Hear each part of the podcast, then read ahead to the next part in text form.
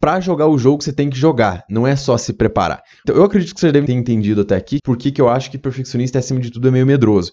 Porque ele se protege dessa forma achando que vai entregar um trabalho melhor e não importa se vai de fato ficar melhor ou não. O ponto é que precisa ser entregue. E aí você, numa próxima oportunidade, você melhora. O mindset do perfeccionista ele é ótimo, só que na prática ele não funciona bem assim. Melhoria contínua, evolução contínua, isso é mágico. Essa, esse é um dos grandes fundamentos, buscar a perfeição.